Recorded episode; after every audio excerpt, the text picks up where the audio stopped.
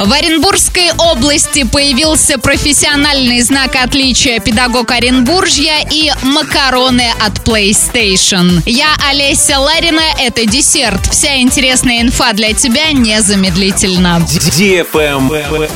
News. В Оренбургской области появился профессиональный знак отличия «Педагог Оренбуржья». Первые такие знаки были вручены на ежегодном августовском педагогическом совещании. Их получили обсудили заведующий кафедрой педагогики и социологии ОГПУ Артур Алагулов и учитель русского языка и литературы лицея номер один Новотроицка Ольга Чурилова. На совещании также было объявлено, что на начало текущего года средняя зарплата педагогов составила более 39 тысяч рублей.